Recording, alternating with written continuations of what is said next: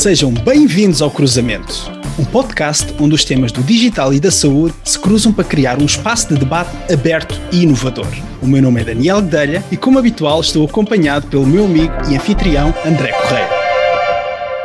Olá e bem-vindos. Hoje temos o prazer de estar virtualmente acompanhados por Paula Panarra. Olá, Paula. É para nós um enorme prazer receber-te no podcast Cruzamento. Muito obrigado pela tua disponibilidade. E começando com a nossa pergunta já habitual, para quem nos ouve em 30 segundos, quem é a Paula Panarra? Olá, antes de mais, obrigada aos dois pelo convite. Para mim é que é um prazer estar aqui. Um, a Paula Panarra é engenheira química de formação, com uma especialização em biotecnologia e que profissionalmente começou a sua carreira na Procter Gamble e depois de 15 anos lá se mudou para a Microsoft, onde tenho o privilégio de estar agora há 11 anos e nos últimos enquanto diretora-geral da organização Microsoft em Portugal. Tenho cinco filhos e, portanto, tenho uma vida bastante ocupada entre o trabalho e a família, mas isso ainda me permite uh, gostar de viajar imenso, é talvez o meu hobby preferido, que no último ano, dadas as limitações, foi substituído pelo BTT e, portanto, vou com 1500 km nestes últimos oito meses, o que não está mal, significa que ganhei uma nova paixão. 1500 km,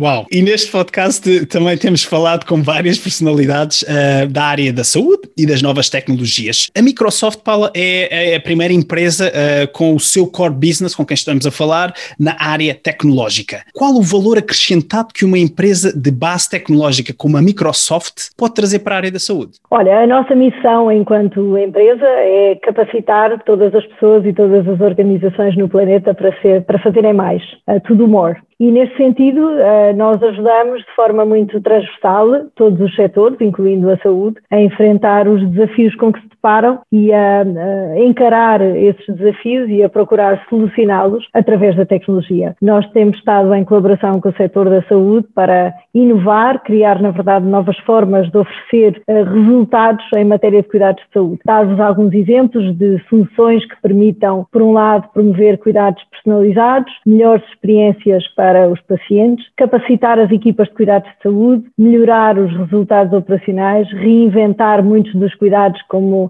uh, no último ano aconteceu, inclusive com a telemedicina, ter uh, a informação cada vez mais disponível em tempo útil e, se quiseres, o objetivo final uh, que a tecnologia forneça novas ferramentas, novas soluções que façam o enablement das capacidades dos profissionais de saúde de forma a que eles possam focar-se no que sabem fazer melhor, concentrar-se nas pessoas, concentrar-se nos cuidados de saúde. Paulo, e no, nos últimos anos, eh, as grandes empresas eh, como a, Microsoft, a Google, a Apple, Facebook, a Amazon, têm estado, de facto, a entrar uh, cada vez mais neste espaço da saúde. Consideras que estas grandes empresas tecnológicas vão ocupar cada vez mais este espaço da saúde? Olha, eu acho que não é uma questão de, de ocupar o espaço, é uma questão de ser um enabler uh, do espaço da saúde e, portanto, de estarmos uh, a capacitar esta área e este setor para que possam fazer mais e melhores. Nós temos hoje, e penso que temos visto nos últimos anos, como a tecnologia passou a ser parte integrante de todos os setores e de todas as operações. É, é dizer que, de alguma forma, todas as organizações vão de alguma forma ser tecnológicas no futuro próximo, porque é isso que lhes traz, uh, por um lado, a diferenciação e, por outro, uma capacidade de atuação uh, cada vez maior. Portanto, nós somos, acima de tudo, um parceiro de tecnologia que ajuda as organizações a melhor compreender como é que podem inovar, mas dentro daquilo que é a sua especialização. Isso, obviamente, inclui a área da saúde, que é uma área que tem uh, evoluído e muito na forma de se reimaginar eh, não só nos cuidados prestados, mas mesmo em temas de diagnóstico, em temas de, de cuidados e, e, até mesmo em temas eh, cirúrgicos e de intervenções. Portanto, os, os campos são muitos, onde, sem dúvida, a tecnologia pode ser um parceiro fundamental para aumentar a capacidade de quem presta cuidados médicos e cuidados de saúde. Tem, tem evoluído e muito, com, como acabaste de nos dizer, e, e, esta área da saúde é claramente uma das apostas da Microsoft nos últimos anos, tendo inclusivamente anunciado diversas parcerias, uh, com, nomeadamente com a indústria farmacêutica. Agora, olhando para Portugal e para esta área do cruzamento entre a saúde e as tecnologias, pode a Microsoft Portugal ambicionar a ser o hub, o principal hub europeu para o desenvolvimento de um centro de excelência exatamente neste cruzamento entre saúde e as novas tecnologias, Paula?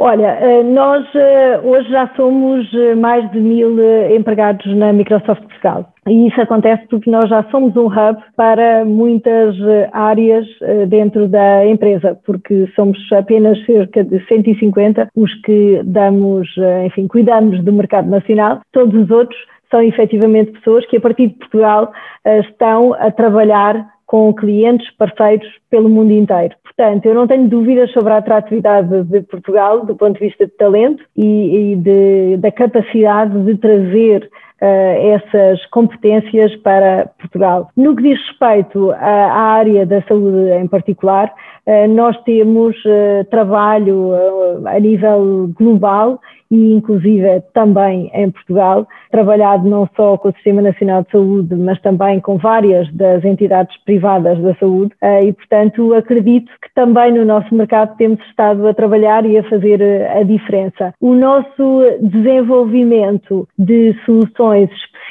acontece normalmente nas nossas uh, equipas de R&D, que estão uh, normalmente sediadas nos Estados Unidos. A nós compete-nos continuar a contribuir com aquilo que pode ser o aporte de desenvolvimento uh, local e de uh, novas uh, ideias e novos projetos que alimentem esse desenvolvimento. E isso temos feito intensamente na área da saúde e continuaremos certamente a contribuir, até porque temos vários exemplos de adoção bem sucedida da tecnologia na área da saúde em Portugal e, em muitos casos, bastante pioneira. Paulo, e na apresentação da PME Magazine, referiste, e passo a citar, é quando se alia o talento à tecnologia que se permite que um negócio nasça em Portugal para ser um negócio global. E estavas uh, neste momento também a referir uh, esse negócio global que já acontece na Microsoft.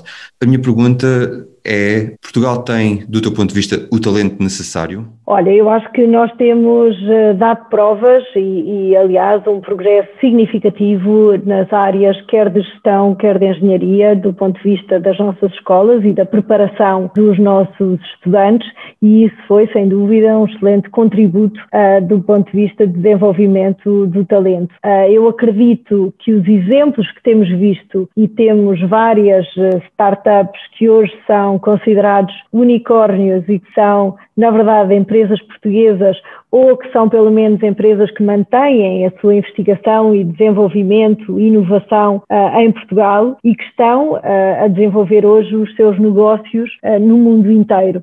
Portanto, sim, eu acredito que um, de todas as revoluções económicas que já passaram pela história, uh, esta da, da, revolução, da transformação para o digital é aquela que mais beneficia Portugal em termos de, das, das, competências que são necessárias para vingar. Hoje, a localização geográfica ou a dimensão já não são relevantes. Nesta transformação para o digital, é efetivamente o talento, as ideias, a capacidade de trabalho e de empreendedorismo, e isso eu acredito que nós temos em Portugal. Já temos bastantes provas e, uh, inclusive, na área da biotecnologia, temos vários projetos que estão a ganhar essa projeção e estou certa que vamos ver cada vez mais exemplos desses aparecerem, até pelo empenho de aceleradoras e incubadoras que têm acontecido no nosso país. Nós próprios temos um programa de Microsoft para startups que está presente em 140 países, incluindo Portugal, onde fazemos este trabalho de apoio, mentoria e depois até ajuda uh, na colocação de negócio no nosso e noutros países. Portanto, acredito que temos o que é preciso para fazer de Portugal para o mundo. Excepcional. E, e, continuando aqui a falar em, em talento, Paula, eh, a Microsoft recentemente celebrou em Portugal 30 anos de presença. Nesta jornada de crescimento, Paula, está a Microsoft a procurar profissionais qualificados também na área da saúde, e referiste também o exemplo da biotecnologia, ou o foco continua a ser profissionais mais ligados às tecnologias? Não, nós, nós temos hoje em dia uh, uma procura por perfis muito variados, até porque uh, a partir do momento em que procuramos dar resposta e ajudar clientes em todos os setores, é muito importante nós trazermos esse conhecimento de indústria para dentro de casa e termos cada vez mais representação desse conhecimento que permita depois fazer a ponte entre o setor, o negócio, a indústria e a tecnologia. Esse é o nosso papel e por isso uh, temos procurado um, recursos em muitas áreas do conhecimento para fazerem diversos tipos de funções, quer em Portugal, quer em equipas internacionais ou equipas globais. Nós temos muita gente que em Portugal trabalha, uh, como vos disse, não apenas para o mercado local, mas acima de tudo para apoiar clientes e equipas, inclusive equipas de engenharia de outras regiões e de nível eh, global. Portanto, profissionais na área da saúde, temos eh, alguns incorporados nas nossas equipas de indústria de saúde, ehm, até porque essa diversidade de backgrounds e de conhecimento é necessária, como te disse, para fazer a boa tradução entre o negócio e a tecnologia. E, nesta área da saúde, a Microsoft, tal como em outras áreas, tem apostado muito na cloud. Paula, queres explicar aos nossos ouvintes o que é isto da, da cloud e como é que a Microsoft está a desenvolver nesta área?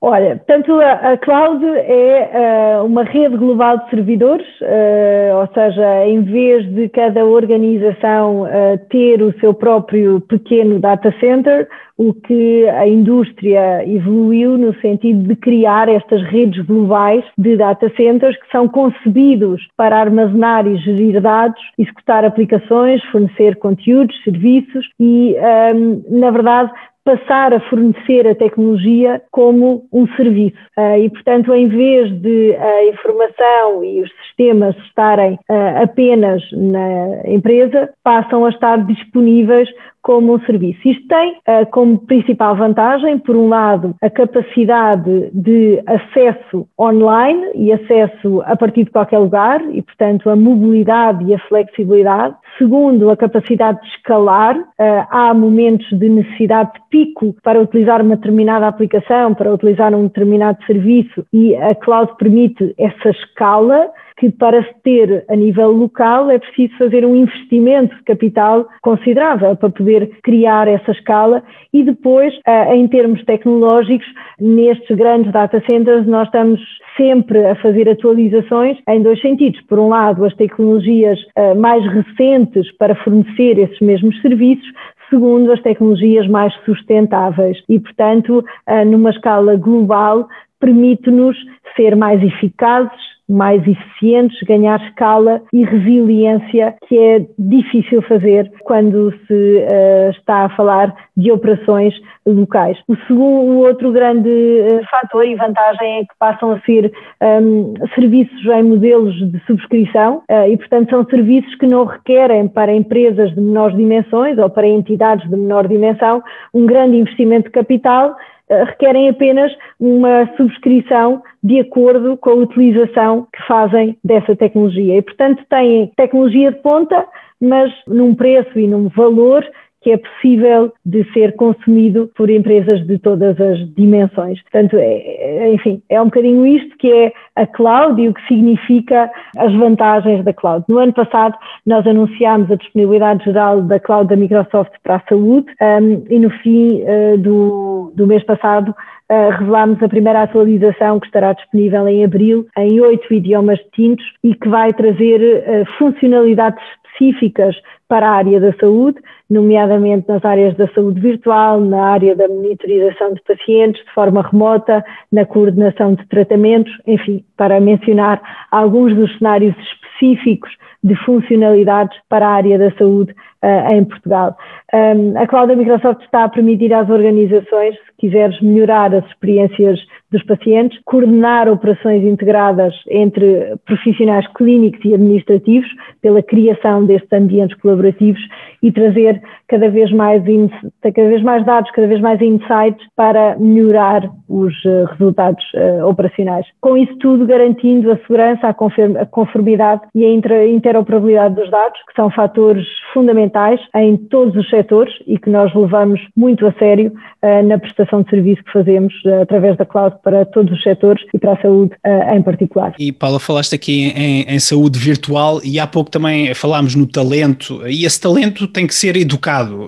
A, a realidade virtual e aumentada pode de facto transformar a forma como se educam os novos profissionais de saúde e também como estes exercem a sua profissão. Qual o posicionamento da Microsoft nesta nova forma de ensino, Paula? Olha, eh, na verdade eu acho que este, este tema da realidade virtual e aumentada são, são duas coisas um bocadinho distintas e, portanto, faz o que nós chamamos a realidade mista. Vem transformar, obviamente, ou pode ser aplicada uh, em cenários de educação, mas, na verdade, pode ser uh, aplicada em muitos outros cenários e, e, está cada vez a ser mais utilizada noutros cenários que não apenas o da, o da educação, mas, mas de facto permite em ambientes de, de trazer como se real fosse para a, a prática por exemplo, nas aulas de anatomia ou de medicina, mas, enfim, é igualmente aplicável na operação de um determinado instrumento médico ou na operação de um, determinado aparelho ou até mesmo depois em cenários de, de, manutenção. Na verdade, são novas formas de interagir com a tecnologia que vêm traduzir aqui o conceito da interação cada vez mais natural entre o ser humano e a tecnologia, através do gesto, através da fala, através da visão e da criação dessa aproximação à realidade que a realidade mista pode trazer. No último evento que fizemos a nível global, eh, mostramos como até estas reuniões que nós estamos aqui a fazer hoje podem acontecer de forma quase holográfica, com presença na sala de uns e de outros eh, física. E, portanto, acho que vamos ver cada vez eh, mais surgir cenários com esta utilização. Nós, no mês passado, fizemos um evento que se chamou 24 horas de Holographic Surgery, em que transmitimos ao longo de 24 horas 12 12 cirurgias holográficas, 15 mesas redondas com mais de 70 especialistas internacionais e, portanto, comprovou-se durante essas 24 horas que a tecnologia de realidade mista proporciona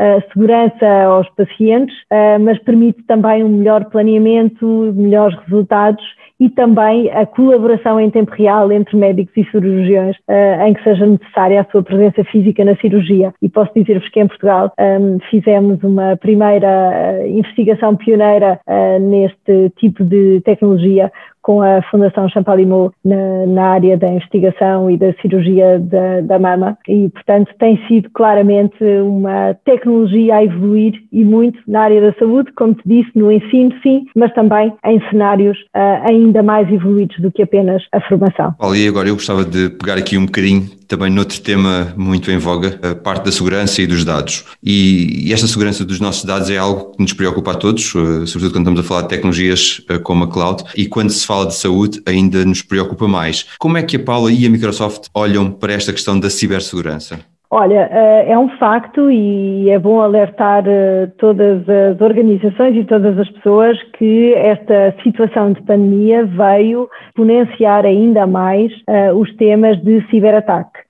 O facto de termos as, os colaboradores todos dispersos, aceder a partir de redes domésticas e, portanto, as vulnerabilidades foram ainda maiores e por isso é muito importante revisitar aquilo que são os procedimentos, as tecnologias e as práticas de segurança dentro das organizações e, se me permitem, uh, assegurar que estão a confiar em tecnologia que está desenvolvida para dar resposta a estes novos desafios uh, da segurança. Nós, na Microsoft, desenvolvemos as nossas soluções com base numa abordagem que chamamos o Zero Trust, que significa nunca confiar, verificar sempre, e por isso uh, este compromisso para uma abordagem de segurança muito abrangente, com novos processos e paradigmas, acima de tudo focados na proteção da identidade, na privacidade e na segurança das pessoas, dos dados e dos dispositivos. Nós fazemos desenho de tecnologia com segurança integrada e aquilo que queremos é continuar a manter a capacidade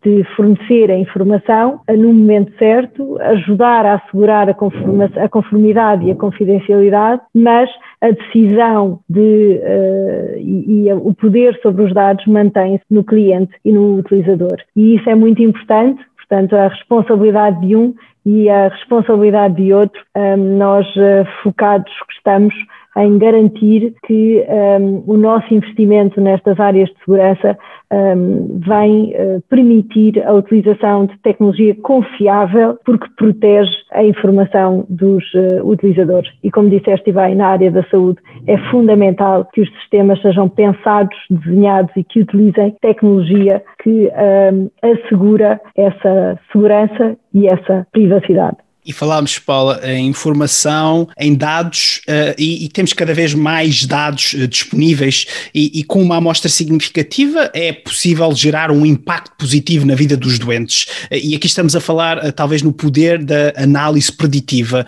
uma questão, Paula, qual o real impacto de tecnologias como analytics e modelos preditivos na prevenção das doenças? Olha, sem dúvida que os dados que são que proliferam hoje em dia, até todos nós uh, diariamente produzimos um volume muito considerável da informação. E o que estas ferramentas de analytics vêm permitir é realmente uh, encontrar modelos que possam ser modelos preditivos e que venham ter impacto positivo, quer na gestão das operações, quer na gestão do tempo, quer, no caso da saúde, uh, no estabelecer de diagnósticos mais precisos. Portanto, uh, estas tecnologias, na verdade, olham para um manancial grande da informação recolhida, que, sendo depois anonimizada, não é, que é muito importante, possa criar estes modelos e estas algoritmias que depois podem ser aplicados, como vos digo, quer na análise mais personalizada de um determinado doente, para, seja numa fase de diagnóstico, seja a posteriori numa fase de terapêutica. A situação pandémica que, que vivemos, uh, e nós vimos uh, quantos matemáticos estiveram envolvidos no desenvolvimento de modelos que nos permitam cada vez melhor compreender um, ehm, o que se passa e o que podemos esperar a seguir, não é? Portanto, é isso que estes modelos preditivos vêm trazer, quanto maior a quantidade e o volume de dados disponíveis, maior a capacidade de resposta que estes modelos vêm trazer. O que isso faz é acelerar muitas das respostas, no caso de diagnósticos, e muitas vezes também uh, dar, uh, enfim, respostas mais eficazes uh, do ponto de vista de saúde, que é crítico muitas vezes na saúde. O tempo que demoramos a reagir é o que faz a diferença. Paulo, e tens uh, ilustrado com alguns exemplos, queria te pedir só mais dois, uh, dois exemplos concretos de onde, do teu ponto de vista, as áreas do digital e da saúde se cruzam com mais sucesso. E já agora explicar também o porquê dessa escolha. Olha, se calhar uh, posso começar por um projeto que utiliza precisamente estes modelos e foi um projeto que a Microsoft, em conjunto com a Prológica, a Luz Saúde e o Hospital Beatriz Ângelo e o Learning Health, iniciou em 2018 e é um projeto de construção de uma plataforma de alerta para os médicos para o risco de um determinado doente poder desenvolver uma infecção generalizada, portanto uma sepsis. Foi implementado já no Hospital Beatriz Ângelo, onde é utilizado por 20 médicos, funciona através de um modelo preditivo de inteligência artificial e que acompanha os dados dos doentes internados e, portanto, ao todo o modelo foi concebido com dados de 70 mil doentes, uh, o que equivale a cerca de um milhão de registros e, portanto, uh, isto para vos dar uma noção do manancial de dados e, obviamente, da, da necessidade de a seguir os anonimizar para retirar deles um modelo mais preditivo, que neste caso em particular possa uh, vir prevenir a sepsis, que é uma questão crítica nos internamentos hospitalares, como vocês sabem. Portanto, este um primeiro exemplo onde a tecnologia e a saúde se cruzaram. Se calhar agora dar um exemplo muito mais simples, a forma como uh, é utilizada a plataforma de Teams um, no Sistema Nacional de Saúde e, e vou dar aqui um exemplo uh, da consulta do viajante, onde esta ferramenta passou a ser uma ferramenta colaborativa de toda a equipa da consulta do viajante, que que permitiu ter uh, os mesmos standards e ao mesmo tempo fazer o acompanhamento estatístico, uh, não só das consultas, mas acima de tudo depois do pós-consulta e do respectivo acompanhamento. E com isso um, a equipa como um todo ir uh, agregando este conhecimento para melhor servir o viajante e melhor satisfação e também menor índice de um, doença a posteriori. E, portanto, acho que estes são dois exemplos, um modelos bem mais sofisticados do outro, a utilização de uma ferramenta que, se calhar, muitos de nós uh, estamos a utilizar hoje, uh, a ferramenta de Teams, como é que a colaboração para uh, uma equipa médica pode depois fazer a diferença naquilo que é a qualidade do serviço prestado e, no fim do dia, a incidência de doença naquele grupo. Dois exemplos. Podia dar muitos mais. Obrigado, Paulo. Este último aparentemente simples, mas importantíssimo. Estamos a chegar ao fim da nossa entrevista. Queremos agradecer-te muito, Paula. Obrigado pela tua disponibilidade. Uh, falámos hoje sobre a importância das empresas de base tecnológica na área da saúde, uh, da importância e do papel que a cloud está a ter na estratégia, nomeadamente da Microsoft, e sobre o talento português, entre muitas outras coisas. Esta é mesmo a última pergunta, Paula, e simples a resposta. Caso os nossos ouvintes queiram saber mais sobre ti ou acompanhar a tua atividade, onde é que te podem encontrar online?